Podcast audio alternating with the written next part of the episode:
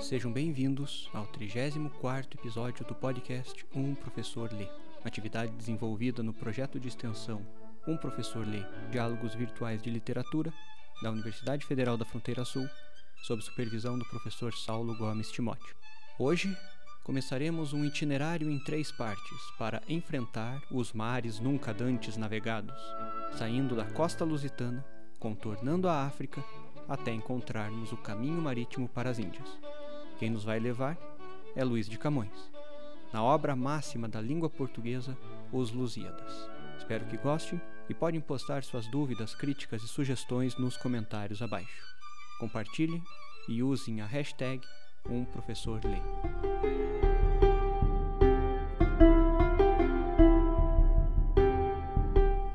Falar de Os Lusíadas é, em muita medida, falar do próprio povo português e de Portugal. Esse livro, publicado em 1572, no século XVI, portanto, é o símbolo do renascimento em língua portuguesa, unindo a antiguidade clássica, com seus modelos e mitologias, com o novo contexto dos descobrimentos e a afirmação da coroa portuguesa como potência do mundo. Portugal estava na Ásia, na África e na América. Eram os senhores do mar.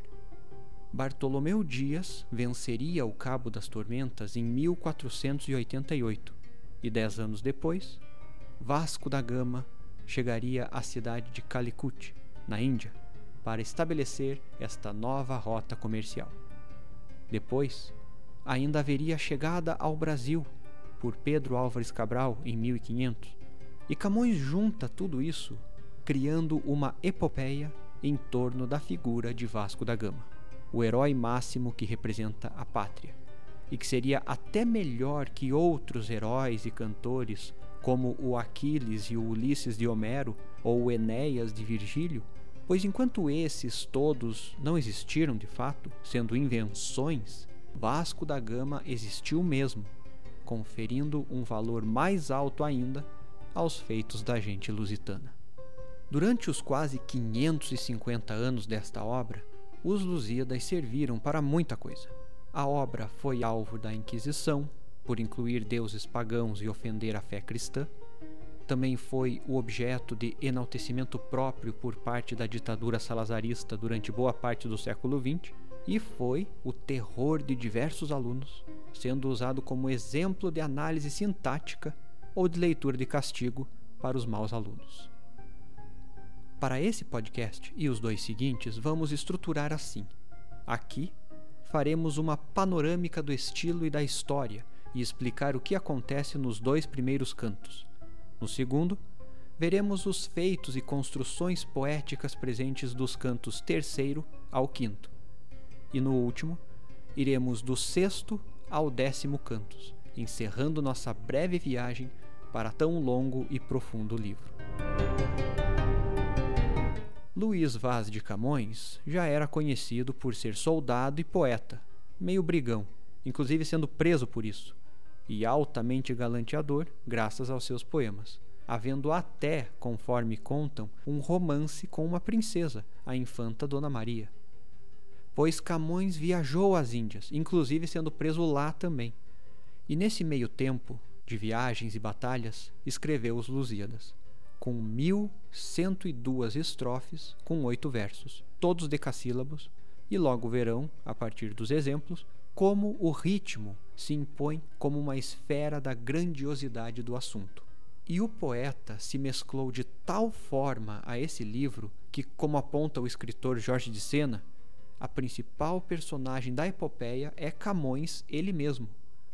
Não só ele se colocou nos seus cálculos arquitetônicos do poema nessa posição, e assim se colocando, se apresenta como a culminação da aventura portuguesa que ele conta, como o herói que o é, por ser quem transforma Portugal numa obra de arte, acima das contingências históricas e da mesquinhez humana.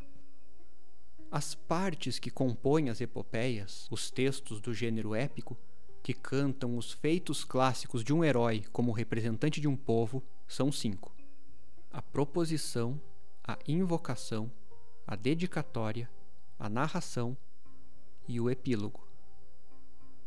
A primeira diz a que vem o poema. A segunda pede às musas que inspirem o poeta.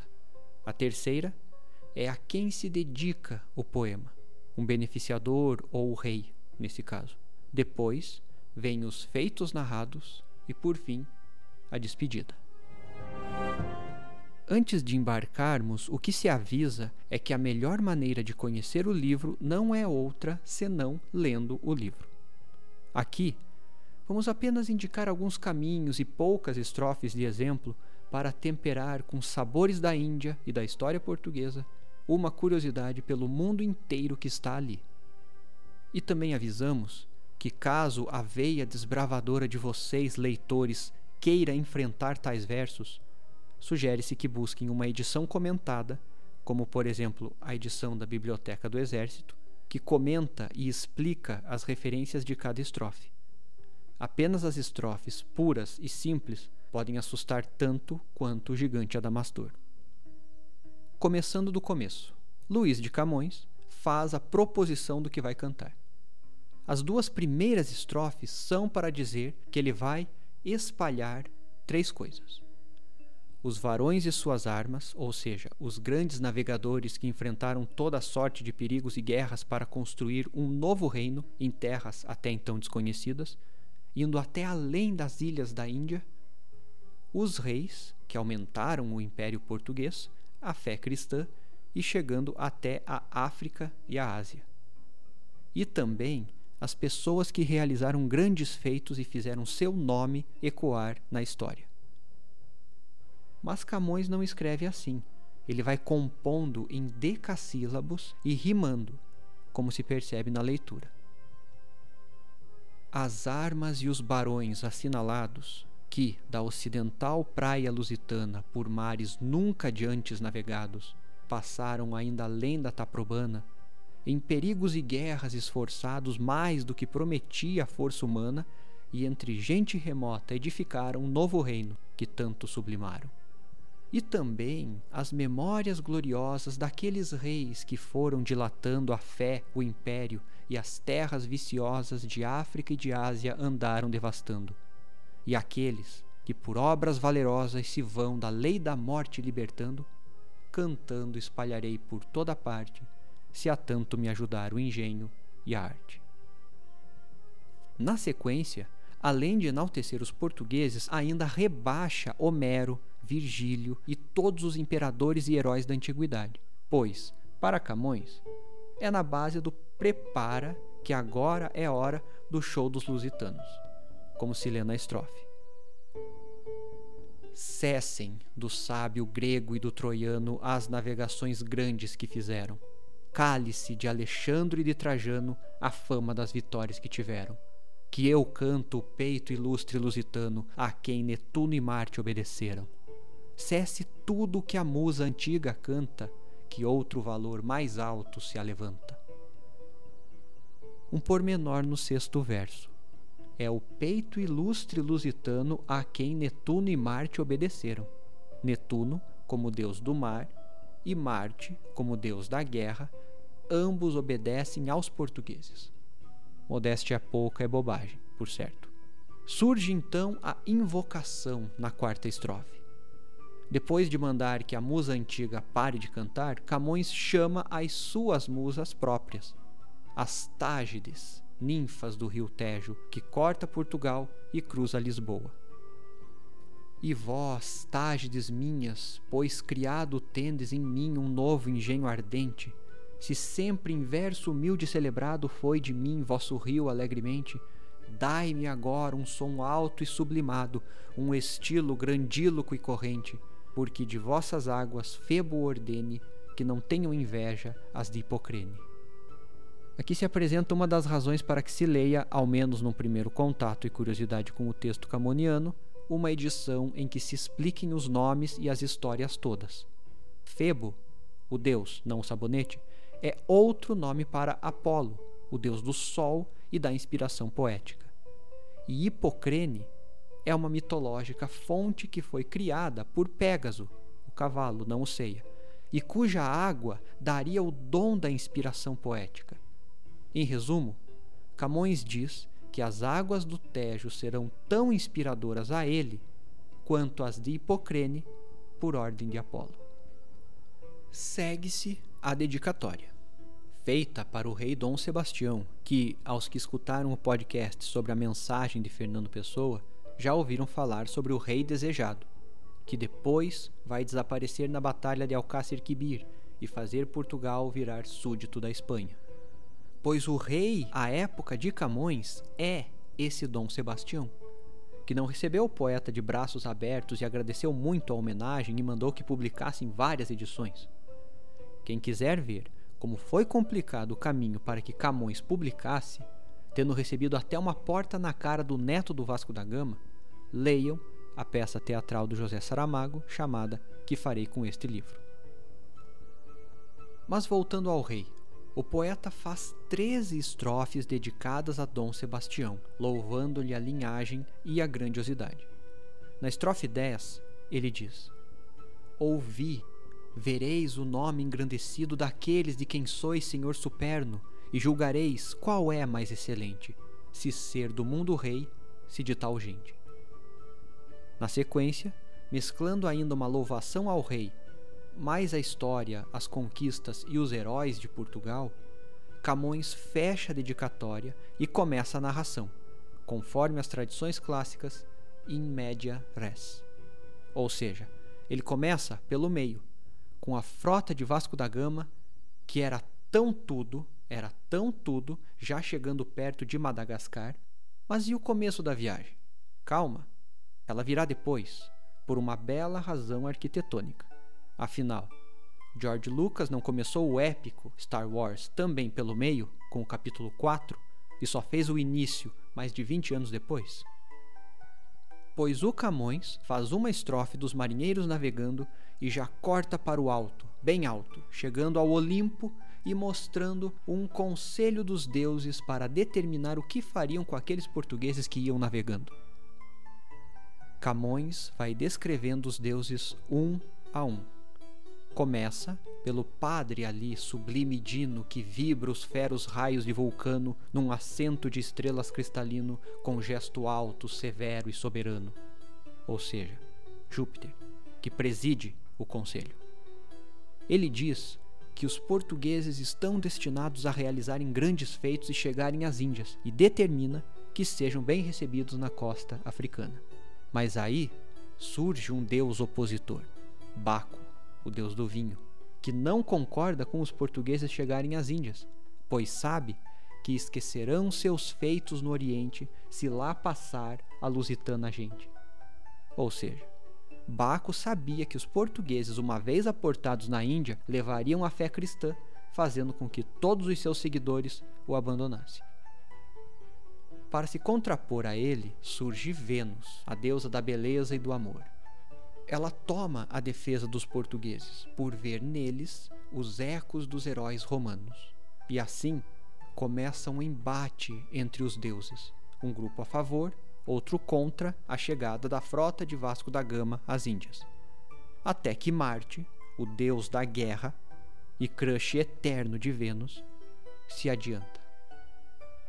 A viseira do elmo de diamante a levantando um pouco, muito seguro, por dar seu parecer, se pôs diante de Júpiter, armado, forte e duro.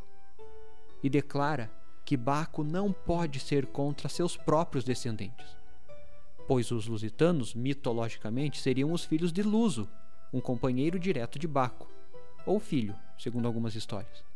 Além disso, Júpiter já determinou que seria dessa forma, e não é bom um deus voltar atrás. Assim, se encerra o conselho dos deuses e a ação volta para o mar Índico, com os portugueses passando no canal de Moçambique, entre a África e a ilha de Madagascar. É então, na estrofe 44, que somos apresentados ao grande herói da epopeia, dizendo: Vasco da Gama, o forte capitão que a tamanhas empresas se oferece, de soberbo e de altivo coração, a quem fortuna sempre favorece, Pera se aqui deter não vê razão que inabitada a terra lhe parece. Por diante passar determinava, mas não lhe sucedeu como cuidava. Eis aparecem logo em companhia uns pequenos batéis que vêm daquela que mais chegada à terra parecia, cortando o longo mar com larga vela. A gente se alvoroça e de alegria não sabe mais que olhar a causa dela. Que gente será esta, em si diziam, que costumes, que lei, que rei teriam? E quem são eles? Seriam o Kowalski, o recruta e os outros pinguins de Madagascar? Não são os habitantes de Moçambique, chamados de mouros por seguirem as leis de Maomé. A conversa entre os dois povos corre bem, trocando-se gentilezas e até havendo a promessa de um piloto experiente que ajudaria os portugueses a chegar até as Índias. Baco, lá no Olimpo, ainda não se conforma com os portugueses terem a proteção do destino.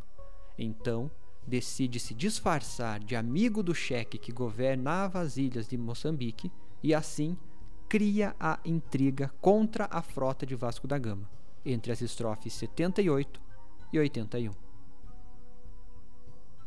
E entrando a si a falar-lhe a tempo e horas a sua falsidade acomodadas, lhe diz como eram gentes roubadoras estas que ora de novo são chegadas, que das nações na costa moradoras, correndo a fama veio, que roubadas foram por estes homens que passavam, que com pactos de paz sempre ancoravam.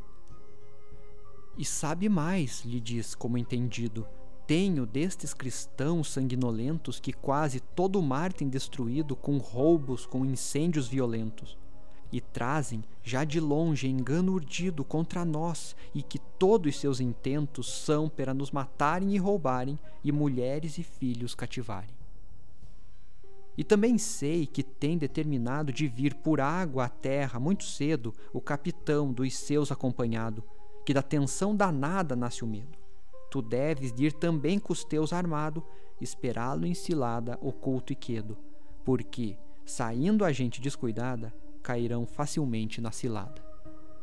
E se ainda não ficarem deste jeito destruídos ou mortos totalmente, eu tenho imaginado no conceito outra manha e ardil que te contente manda-lhe dar piloto que de jeito seja astuto no engano e tão prudente que os leve aonde sejam destruídos, desbaratados, mortos ou perdidos. Sacanagem do Baco. Na manhã seguinte, a armadilha já está pronta para matar os portugueses. Mas o Gama percebe a tempo. Grita lá um: É cilada, Bino! ou algo assim, e enfrentam os mouros. Os mouros perdem a batalha e fogem e, fingindo arrependimento, o regedor pede que aceitem o piloto que os levaria às Índias com segurança. Mas é tudo patifaria. E o piloto diz que na ilha de Quiloa, na costa leste da África, atualmente a Tanzânia, seriam bem recebidos. É a vez de Vênus entrar em ação e começa a soprar ventos que não deixam os navios aportarem ali. Então, o piloto tenta uma última cartada e diz que pode levá-los até Mombasa, cidade que atualmente fica no Quênia. Camões termina o primeiro canto mostrando que os portugueses enfrentarão nova armadilha e também lamentando todos os perigos que cercam a vida humana. Ele diz: O recado que trazem é de amigos, mas debaixo o veneno vem coberto, que os pensamentos eram de inimigos, segundo foi o engano descoberto. Ó oh, grandes e gravíssimos perigos, ó oh, caminho de vida nunca certo, que aonde a gente põe sua esperança, tem a vida tão pouca segurança. No mar, tanta tormenta e tanto dano, tantas vezes a morte é percebida, na terra, tanta guerra, tanto engano, tanta necessidade aborrecida. Onde pode acolher-se um fraco humano? Onde terá segura a curta vida? Que não se arme e se indigne o céu sereno, contra um bicho da terra tão pequeno. O segundo canto, então, começa com a chegada dos navios portugueses em Mombasa.